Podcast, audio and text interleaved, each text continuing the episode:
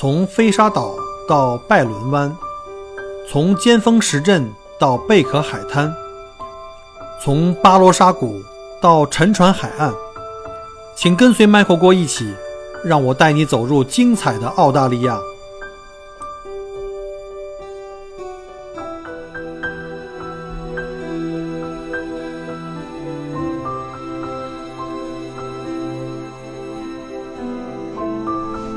随着熟悉的音乐响起啊，又跟大家见面了。欢迎各位再次收听 Michael 郭聊澳洲的音频节目。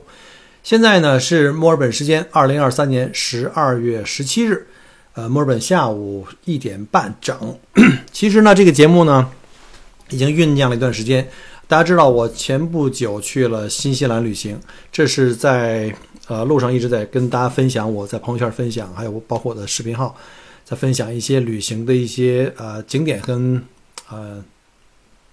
攻略吧，算是攻略吧。那回来已经有一周了，终于可以有时间坐下来跟大家比较详细、系统的聊一聊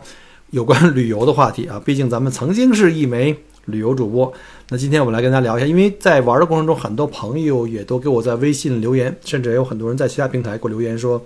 看看能不能出期节目，把这个游览的这个。就整个旅行的经过吧，给大家算是分享一下类似像攻略这么一个一个想法。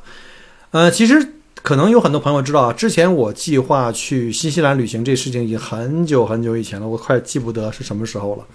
啊，尤其是当时陆老师给我看了很多那个新西兰鲁冰花的花季的那些血念照片啊，当然那些专业摄影师拍的都特别美，包括视频。那看完以后就真的是按耐不住了。其实我在。呃，刚来澳洲不久的时候，有很多资深的这个澳洲的这些自驾的朋友们啊，喜欢自驾的朋友们，旅行的这些同行，也都跟我讲说，你要是去这个新西兰啊，一定要在你这个把澳洲都玩得很透了，就把澳洲基本上都玩遍了以后再去，否则的话，你去完新西兰，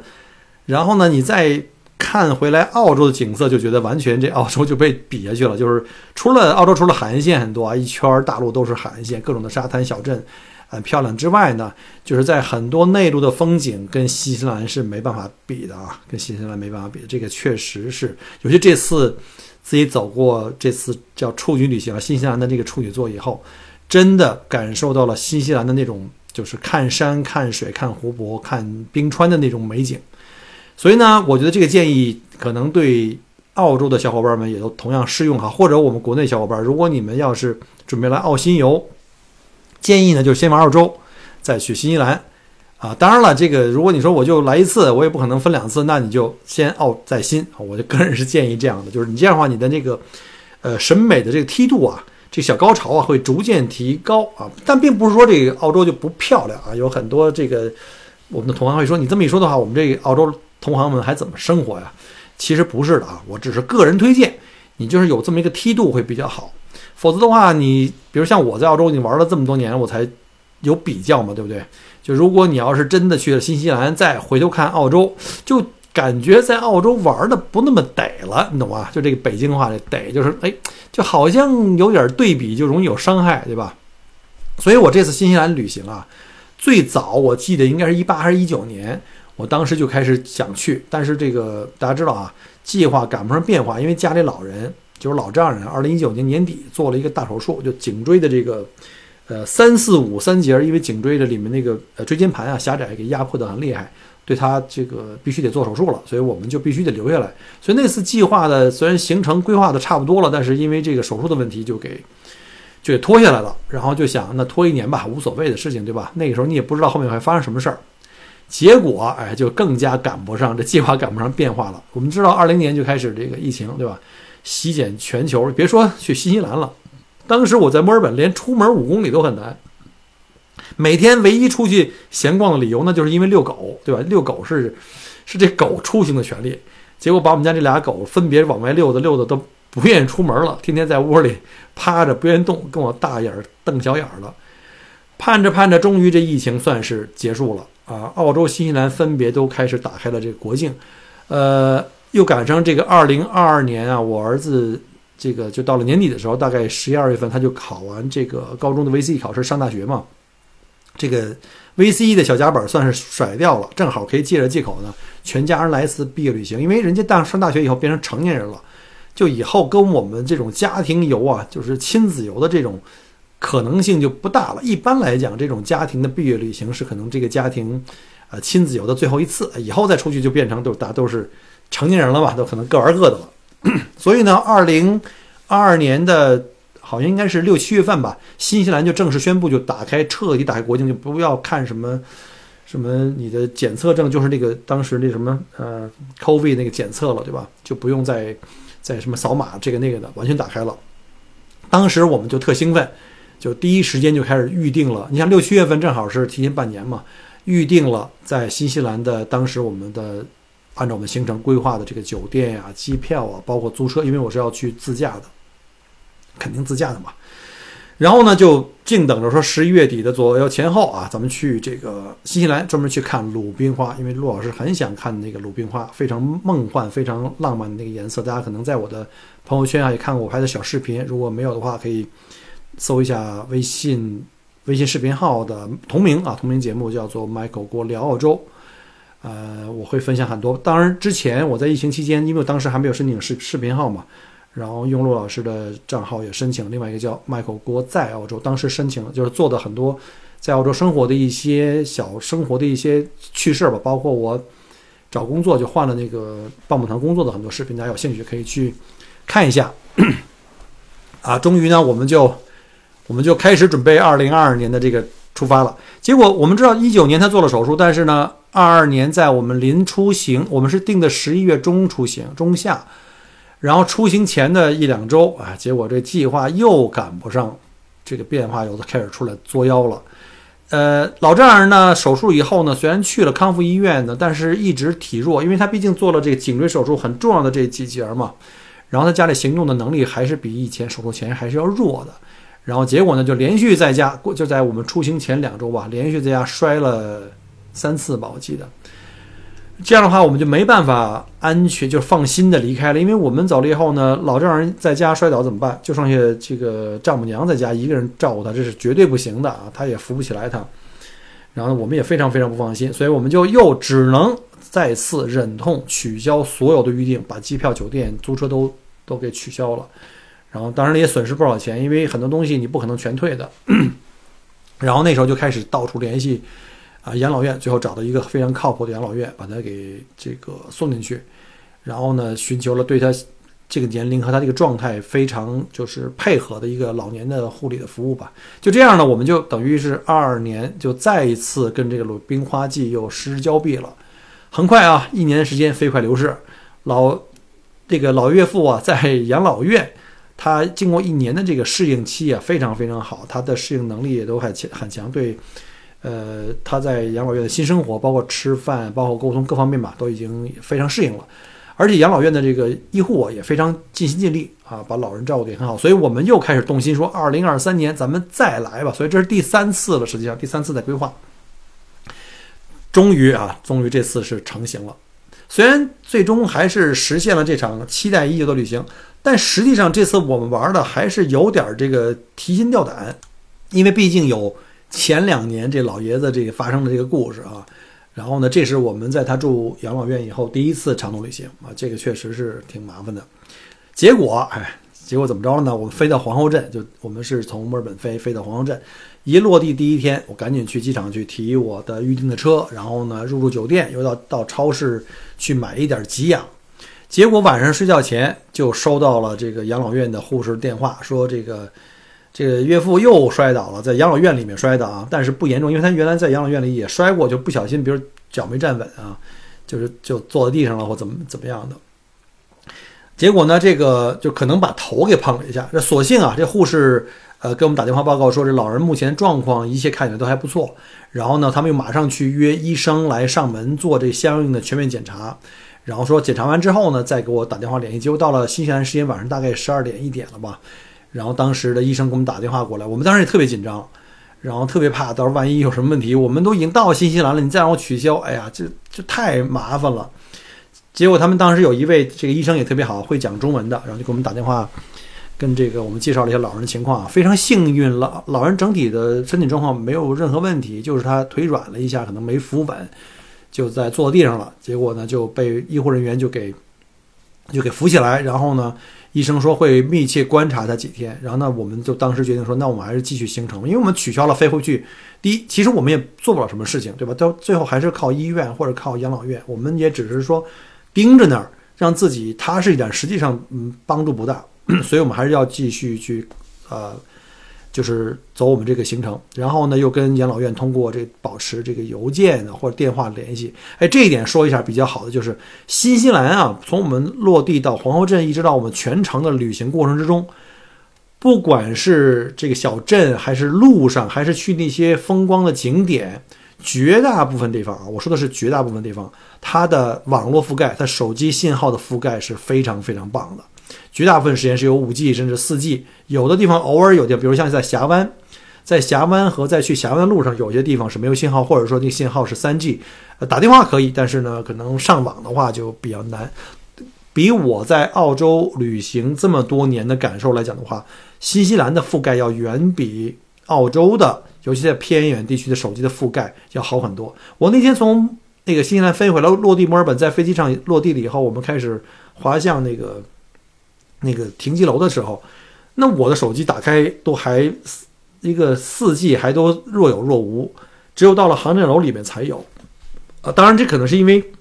在机场附近的话，信号来说相对来说比较弱一点啊。但是这个也能够就是反映出来，这个对比一下，这新西兰的整个的网络覆盖还是很好的。所以大家如果来新西兰旅游的话呢，就在这方面呢不用太过担心，你就办个当地卡或者是你的手机卡来漫游就可以了。所以呢，我们就后来一直就非常非常。顺利的可以跟养老院的医护呢保持着呃实时的联系，呃随时沟通，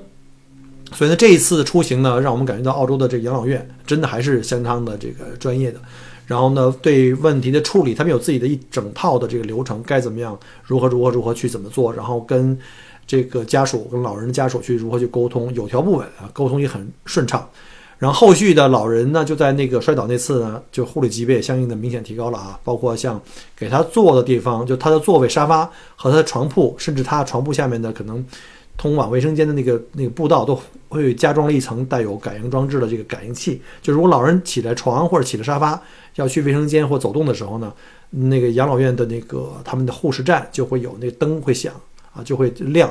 然后他们就知道这个老人需要过来看一下，甚至他们在前几晚就发生那个摔倒的事情，前几晚呢还专门有一个护工跑到他卧室去盯着他，然后还专门给他换了一种就是能够电动助力，就一种沙发。你要起来的话，你不用靠自己全身的力量、腿的力量起来，他那个坐垫会把你托起来，然后倾斜一点，让你能慢慢的站起来，这个非常非常好。然后之后又有好几波医生来做全面检查，所以呢，就是我觉得他被照顾得很好，以后我们就会后顾无忧，对吧？然后呢，据我们在微信上也跟这个这个老丈人就天天沟通嘛，他说我现在被照顾得很好，你放心吧，就是天天每天这护士把我看得死死的，就是出去去哪儿上个厕所一站起来，马上就有人过来看，所以我们才能踏踏实实完成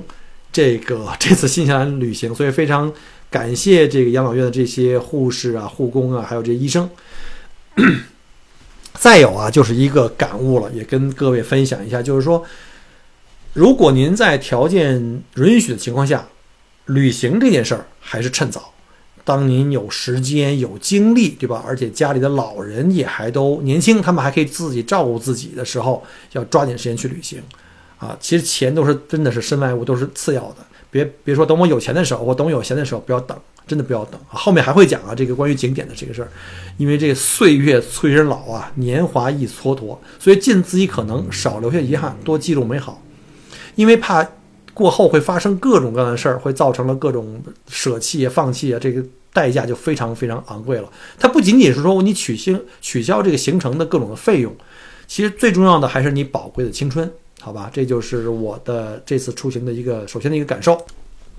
啊，再者呢，新西兰这个这种地方这种景点，它的风光特别漂亮，而且一年四季不同季节啊，呈现的这种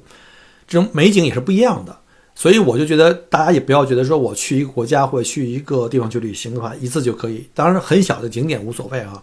像澳洲这么大，对，像新西兰也是，它那个南北岛还不同季节差别很大，所以我们本来也是计计划说来新西兰可能要分拆很多次，这次的决定在春天，下次计划在秋天看秋景。所以呢，我们这次来就非常非常重点针对这个春天的行程做的啊，呃，总共行程十二天。如果掐头去尾，因为你飞进飞出要各占一天，其实我们在新西兰南岛玩的时间总共有十天。呃，再加上我们这次呢，因为是新西兰的首次处女扫盲游，所以时间有限啊。但是大家知道哈，可能听过我节目很久的人或者我的游客都对我很了解，就是我旅行从来不喜欢那种什么既要又要那种大而全的行程，哪儿都我要去，但哪儿都觉得好像玩的不尽兴。所以呢，我就想要玩就玩的深入啊，玩的爽，玩的美，玩的到位，对吧？不能就是每天。干干愣愣的到处跑，然后开车特别没意思。那种行程的话，就是特别徒，就是特别的疲劳，而且你并没有把很多东西深入的去体会。因为旅行最重要的还是整个过程中的一种体验。所以呢，这次我在行程制定上的主要的这个原则就是精华游，就是要把它最好的地方，然后深入去体体会。然后呢，因为这是我第三次做的行程，第一次之前还是从基督城进出，后来就。想压缩一下，就把基督城给舍去了，就考虑在这个美丽的这个呃旅游城市啊皇后镇，然后可以飞进飞出皇后镇。虽然机票贵一点，航班有限，但是还是可以的，还是非常非常值得的。然后呢，把我的旅行的重点呢，按照这个重要的这个梯度，我就集中在比如像最被推崇的最美的雪山啊，也是全球最美雪山前五名的这个库克雪山，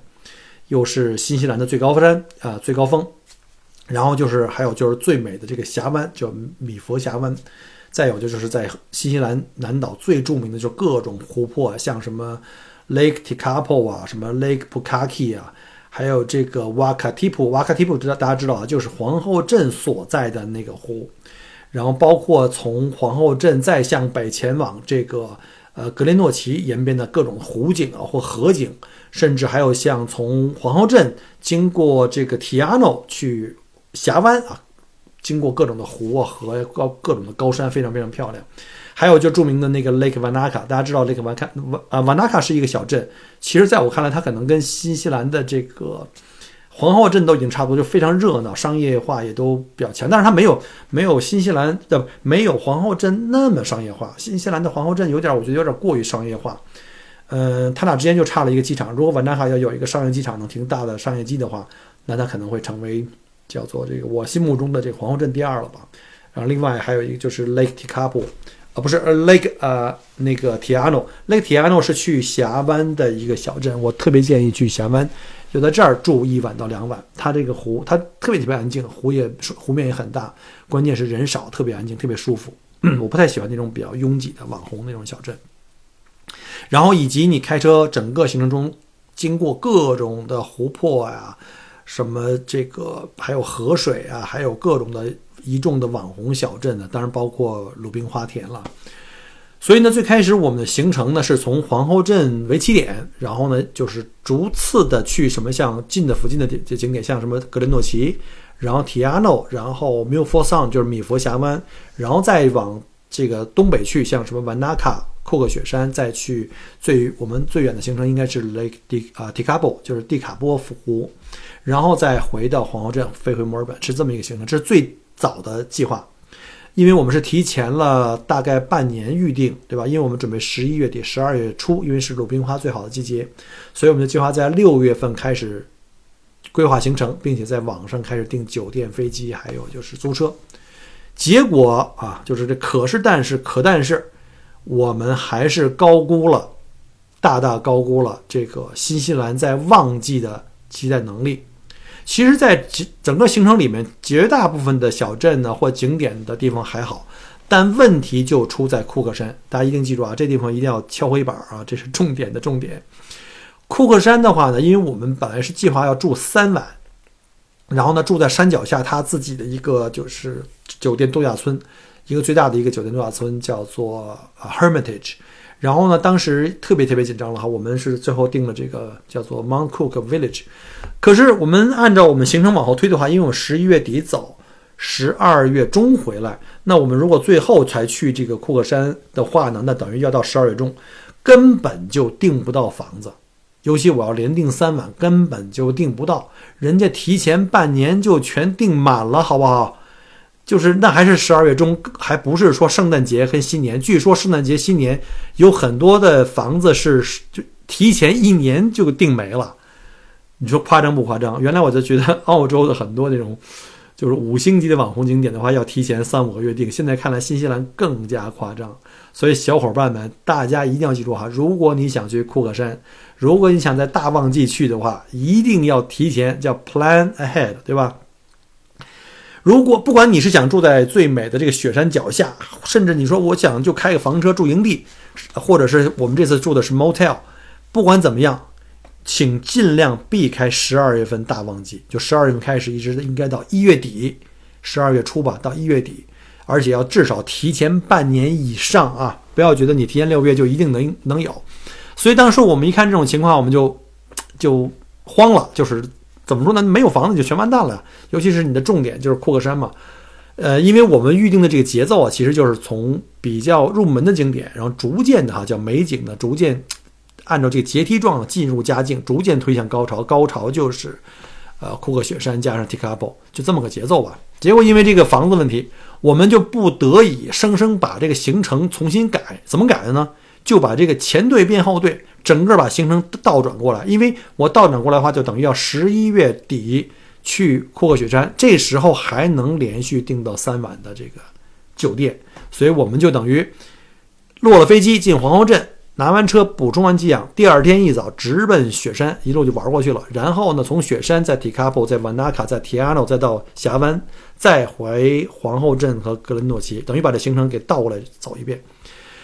那可能啊，有的朋友就会问了：你干嘛非得在雪山要住三晚，住那么长时间，有必要吗？对吧？你住一晚，第一天到了玩半天，第二天再玩个大半天一天的，再开出去也没也够了吧？你这样短点的话，你是不是就？容易订房了，因为只订一晚嘛。答案是，这是可行的啊，肯定是可行的。那如果您是想说像上述那种走马观花，哎，我就来了住一晚，第二天走了，然后呢，我可以把时间腾下来看更多的地方。就像我们国内大部分的游客啊，都希望说小郭，哎，我时间就这么多，我想尽可能去多的地方。你要按这么走，当然可以，呃，一晚房子还相对好定。但问题是，库克雪山我们是奔着来冰川徒步。那冰川徒步呢？至少在冰川上要花两个小时，再加上飞进飞出各种准备，就三个小时以上。就这种就是要亲密接触的这种极致体验，是我们这次要去必须达到的。这就要求呢，咱们必须考虑什么呢？坏天气。如果你只住一晚的话，万一赶上第二天天气不行，一般都是从早上八点半那场一直到好像下午一点多吧，就前半天儿。如果你天气不好的话，那你这就完蛋了，这根本就没法玩了。所以呢，我们就是为了保证冰川徒步这个必须达到，因为你钱都花了，时间都花了，下次什么时候来也不一定呢。所以我们就为了保险起见，就把这个坏天气的因素作为一个重要的考量给考虑周全了。所以我们就豁出去订了三晚。那雪山的酒店那是极其贵的，好像我记得应该是五百澳币一晚吧，大概是两千五人民币一晚。你要订三晚，再加上那儿的吃饭也没得选，各种餐啊，包括什么这个那个的啊。但这都不重要，重要的是你就有可能躲避开坏天气了。这个为了这个冰川，所以你知道，在这个整个行程里，冰川徒步对我们来说那是非常非常重要的啊，重中之重。这个结果就，即便这么详细计划，就这个极致体验，差点差点就出状况，又没实现，因为中间还真的有一天。我记得是个星期六，本来我们那个星期六是准备要去爬雪山的，结果一整天下雨，到星期天的中午雨才停，所以我们那个订的那个直升机去冰川的又给取消了，然后呢，给那陆老师给气的，急着直直跳脚啊，在酒店里坐卧不安了一整天。然后呢，我们就没办法，因为最后还是天气不好嘛。最后我们就离开了库克山，去了提卡波。但是提卡波是我们下一站嘛。提卡波到库克山的距离呢非常近，开车一个半小时不到，大概一小时十五分钟到二十分钟吧。这样的话呢，我们在提卡波又多住了两晚。呃，当然了，也是为了游游览这个提卡波周围的这些美景。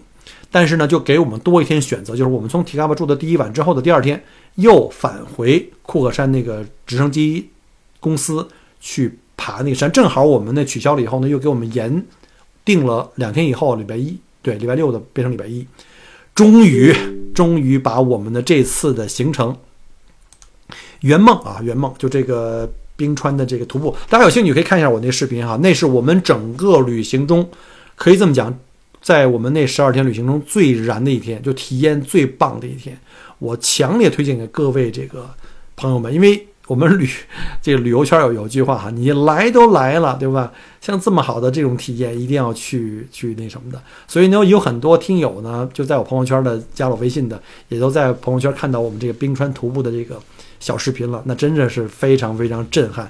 但实际上啊，如果你人在现场，你人在直升机里面的感觉，你会更加的，那个怎么说兴奋，特别的特别的兴奋。对于一个老司机、一个导游来说，哈，就这种兴奋点对我来说并不多啊，并不多。所以我强烈推荐啊，这个这个一定要来。你人在现场比看视频的感觉是更加壮观。这属于怎么说？有一个叫做 bucket list，就是遗愿清单上面这个级别的这种体验。大家可能看过电影，有一个电影叫《遗愿清单》，我建议大家有时间去看看。但是，但是，可但是啊，这个还是要强调，这种体验对于天气的依赖非常非常的大。所以再次敲黑板：冰川徒步，因为对天气状况要求极高，因为直升机要飞到冰川的雪线以上，大概在一千两百米左右。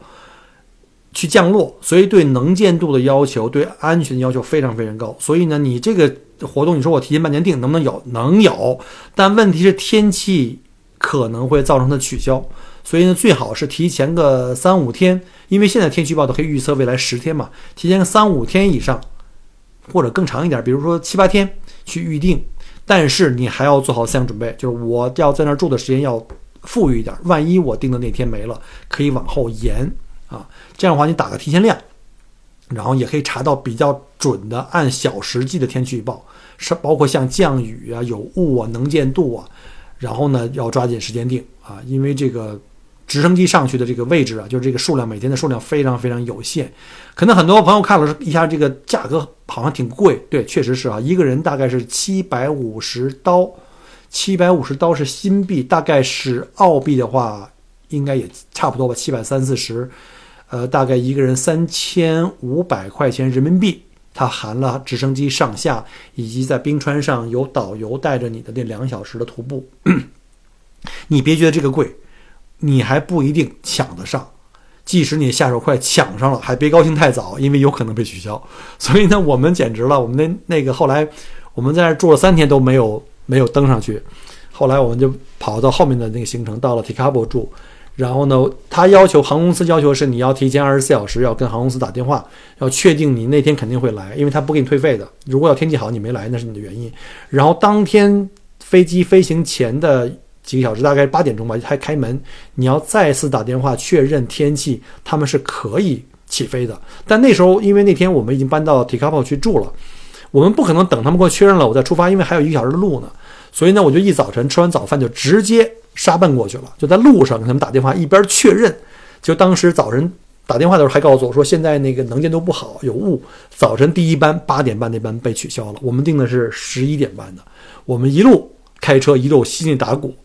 结果我们到的时候，哎呀，简直这个天气就是可能是我们的诚意感动了上天。到达机场的时候，天公作美，这个山顶的云雾全散开了。然后我们十一点半的这航程呢，就算是正式起航，而且是当天第一班。它应该当天在我们前面有两班，八点半是第一班，好像还一个十点十点半的吧，然后也都取消了，只有我们这十一点半呢是顺利的啊，顺利的就启程了。嗯，我们在库克山是住了三晚四天，呃，总体感觉啊，基本上早上是。最大概率有可能有雾，但是我去那个季节是春夏，就是这个十一月底、十二月份，应该是算夏天了吧，晚春啊，然后呢初夏啊这个样子，大家可以做个参考。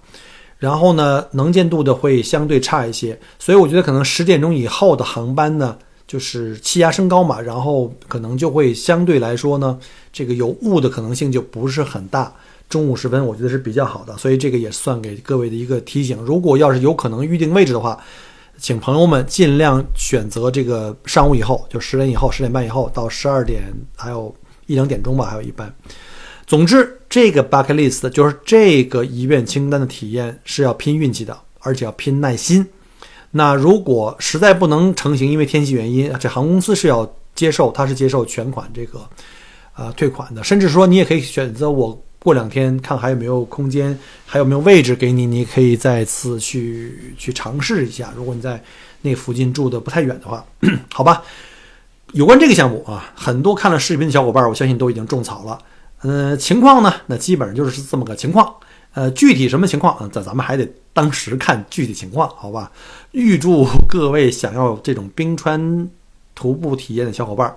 祝你们吉星高照，晴空万里啊！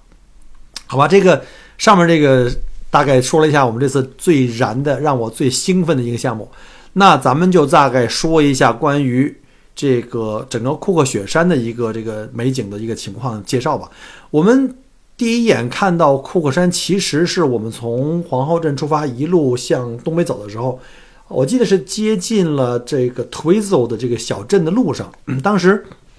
我们离老远，这路特别直过去，老远发现地平线上逐渐出现了一堆白云，然后密度很高，很就是阳光下特别的就反光面嘛，阳光下特别的刺眼。我就说这会不会就是雪山啊？结果呢，我们就拿那个陆老师在副驾驶嘛，拿着我们的那个 单反啊。那个 五五两百的头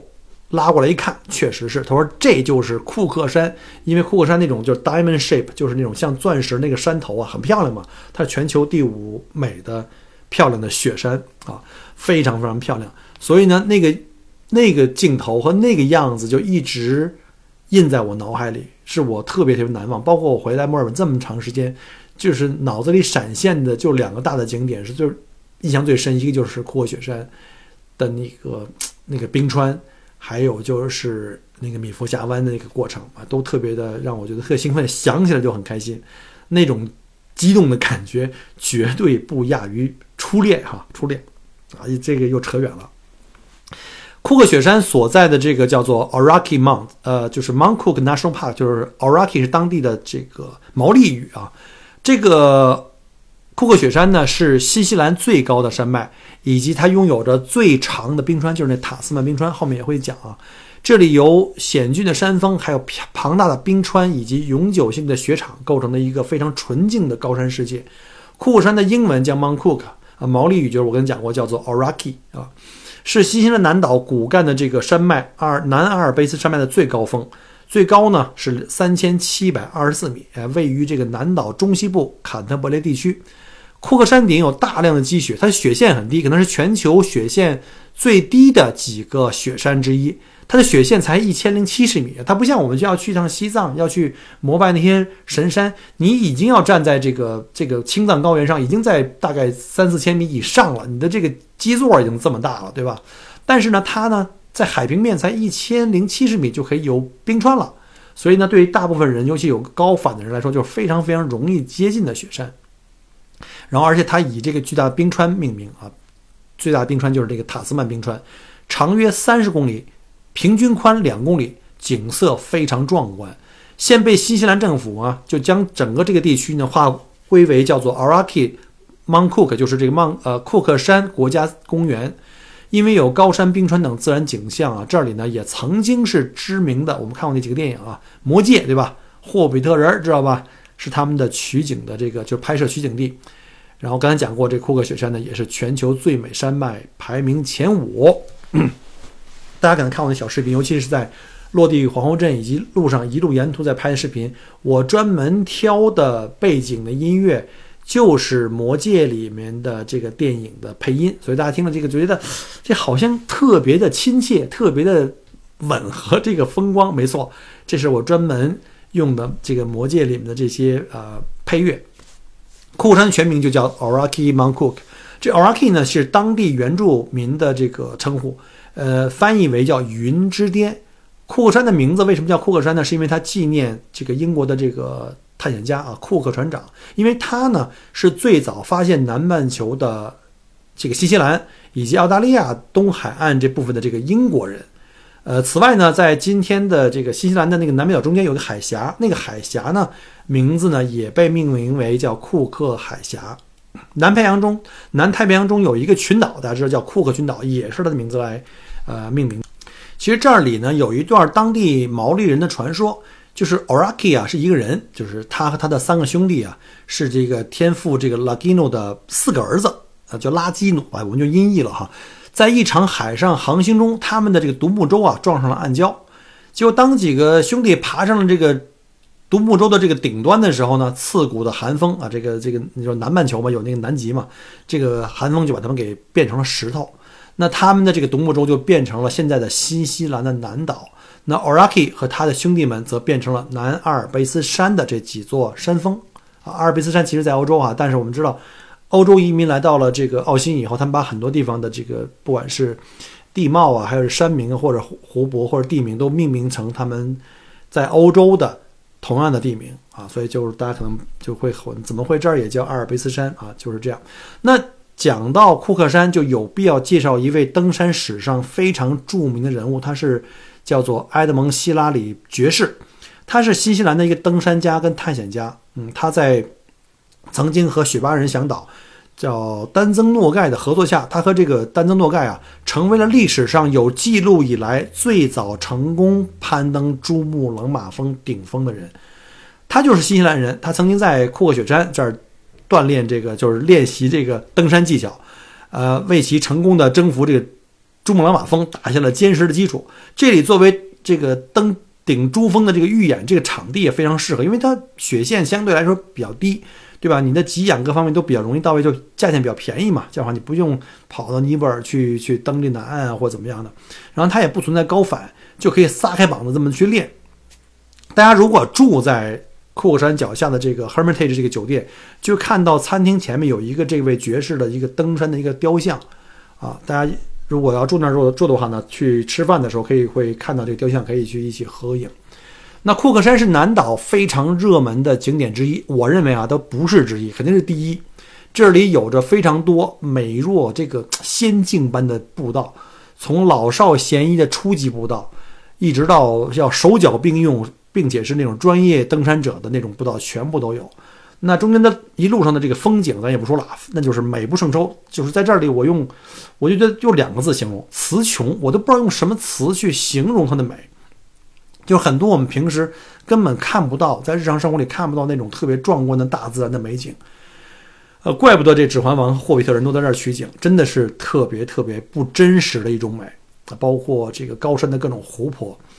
呃，这种神话中的壮美啊，我没法用语言形容。我觉得各位一定要去亲自到现场体会。我觉得这块儿哈，插个广告。新西兰旅游局可以联系小郭家，本地给你们留了一个广告位，好吧？然后呢，因为这一期啊，这个时间关系吧，因为我我就要讲东西特别多，我刚才打了一个稿，做了个提纲，这个看了半天，这提纲的东西我要全讲完，可能得连续讲俩小时，但咱这水平和咱这嗓子也不允许，我这个从十号从。呃，十二月十号从新西兰回来，结果十一月二号就开始又投入到紧张的工作中间去了，然后每天都在上班下班，特别辛苦，所以一直拖到现在。结果今天是礼拜天，对吧？今天礼拜天，呃，下午要等一下还要参加一个朋友的这个这个这个聚会啊，去他们家聚会。然后呢，晚上今天晚上夜班还有一个，所以呢，我这个还得要注意休息。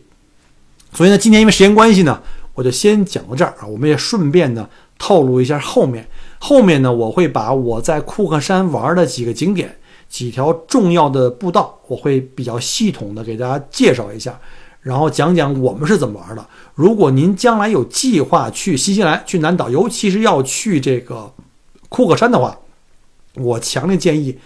下一期的节目，那将可能成为你们去库克山走步道以及上冰川的一个非常重要的攻略，好吧？那因为时间关系。那今天呢，就我们先讲到这儿。下一期节目呢，咱也不知道啥时候录，我争取一周之内吧，一周之内能给它录下来。因为下周要到圣诞圣诞节了，可能会有点时间，公司也就休息了。那这种吐血的分享，趁热出来的出炉的这种攻略，可以让各位准备去新西兰的朋友啊旅游的朋友们呢，能够少走弯路。你在这儿啊，不妨听完之后给小郭的节目点个赞，如果觉得还 OK，想分享给更多朋友，可以转发。还有一个就是喜马拉雅在过去一年吧，好像推了一个新的功能，就是你听节目的听友呢可以有月票，把月票投给你喜欢的专辑跟主播，好吧？这个也算是积德行善，造福我们后面准备去新西兰的朋友们，好不好？那就节目先到这儿啊。对，再补充一句啊，就是呃，如果您没去过新西兰，或者说我去过，但是呢，可能觉得想重温一下我讲的这几个景点的话呢，您想再一次的这个一睹这美景。过过眼瘾，那也欢迎在这个微信视频的视频号搜索同名的 Michael 郭聊澳洲，然后看看我分享的那几个新西兰的旅游的这个随手拍的那个小小视频啊，来点评一下啊，希望呢也能够帮您，要不就成功种草，要不就是从成功的重温一下，好吧？那就再次感谢各位，我们下期再见，拜拜。很荣幸您的收听和关注，如果您喜欢我的节目。请您把它转发分享给您的朋友们，同时，也欢迎您线下跟我留言互动。除了喜马拉雅，也欢迎您加我的个人微信，并关注我的旅行服务公众号“墨尔本精品旅行”。我给大家准备了很多关于澳洲旅行的资讯和攻略，请您跟随我一道走入精彩的澳大利亚。